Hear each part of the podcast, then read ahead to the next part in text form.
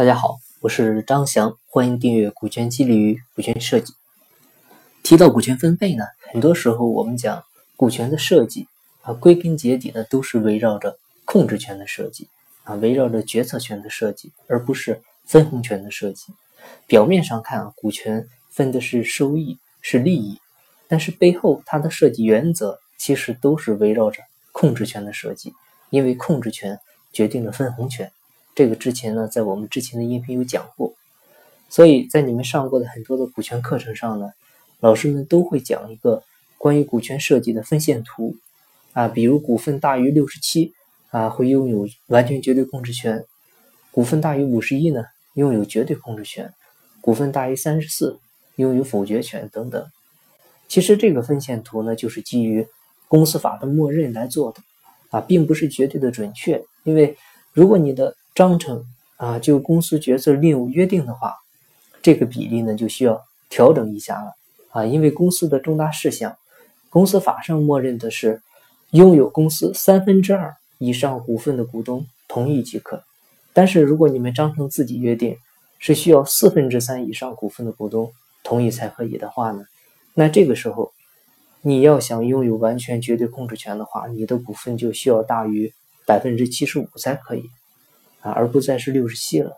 同样的呢，想拥有否决权，你的股份比例呢需要大于四分之一，啊，也就是百分之二十五就可以，也不必再是百分之三十四的股份了。啊，所以这个的设计呢并不是绝对的。啊，有时候呢我们需要重视一下公司章程的重要性。啊，当然今天我们的重点呢不是这个问题，而是谈谈对于权利的看法。像古今中外，太多人呢。进行争斗啊，产生矛盾的原因，大多数其实都是源于对于权力的争抢啊。最典型的就是各个朝代的皇权斗争啊，杀死自己亲爹的，杀死自己兄弟的啊，杀死各位开国功臣的太多了。那他们为什么这么做呢？就是因为对权力的渴望，还有就是对失去权力的害怕和恐惧啊。绝对的权力呢，肯定会产生绝对的腐败。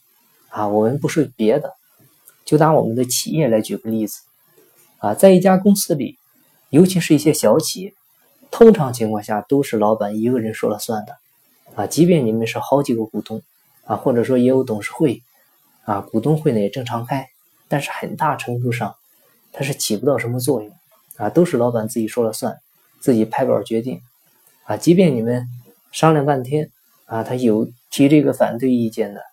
最后的会议结果呢，肯定也是会按照老板的想法来啊。但是有时候老板不一定是对的啊。嗯，那这个时候决策呢，他就不再是以对错为衡量标准了，而是以老板怎么做决策为标准。那这样的话，公司的内部环境肯定就是巴结奉承为主。这个老板呢，啊，也是。很容易被这些外界的虚伪所迷惑，啊，人都是这样的，很容易相信外界对于你的表扬，但是呢，很难接受对方给你的批评，啊，就会觉得自己很牛，啊，做的都很对，你这样的话呢，早晚会出事啊，你像现在为什么一直在提国企改制啊，国企改革呀？因为大家都知道，再不改真的没救了。还有就是你会发现，最可悲的事情就是小人有了权利会怎么样？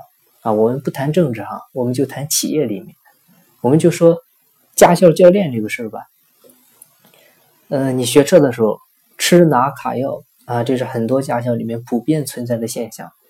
其实呢，要我说这个事，他也不赖这个教练啊。其实驾校教练这个工作呢很辛苦的啊，一个月呢休息不了几天啊，夏天晒着，冬天冻着啊，工资呢也普遍不高啊。你再不让他们拿点外快怎么办？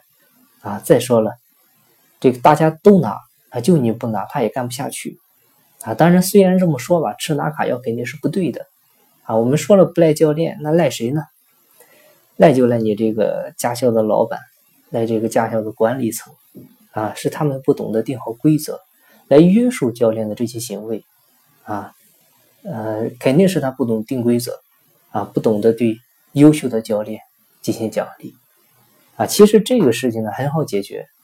首先呢，我们从练车开始，很多人呢一提到考驾照就犯愁啊，可能是需要各处去找关系啊啊塞红包啊，而且呢要提前请教练吃饭，给教练送烟，让教练多多关照啊。对于学车的人呢是很被动的啊。其实这个呢只需要你改成学生啊自主约时间练车就可以啊。学生呢通过一个网络系统呢进行约车啊，只要这个时间段没有被约满，你就可以去练。而且呢，可以完全保证一车四人啊，也不用你十几个人围着一辆车啊，慢慢的等啊，一天呢就练个两把就浪费时间。然后呢，练完车你还可以对教练对他的服务呢进行评价啊，对于评价低的教评价低的教练呢，会扣他们的绩效啊。如果你觉得这个教练不满意的话啊，你也可以随时的选择驾校里面其他的教练，这样的话就会让学车的人啊，让学生呢。变得很主动，而且呢，针对于教练呢也有要求啊，他需要每个月啊保证呢有你像八个考试成功的学员，如果说少一个啊，就给你扣一百块钱啊，或者说扣绩效啊，这样呢就能够保证这个教练啊他用心的去教你啊，因为利益已经促使你们的目标是一致的了，那就是考试成功，让你呢拿到驾照。